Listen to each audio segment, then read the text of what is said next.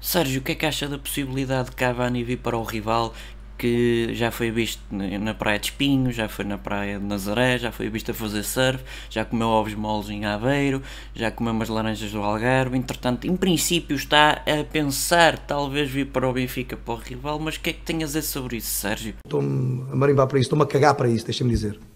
Estou com vontade de dizer isto, estou-me a cagar para isso. Pronto, pronto, Sérgio, também não é preciso ser assim, mas já agora o que é que tem a dizer sobre os noticiários quase não terem dar nenhuma importância ao Porto ter sido campeão este ano? O que é que tem a dizer ou a fazer, Sérgio? Por favor. Bamboleo,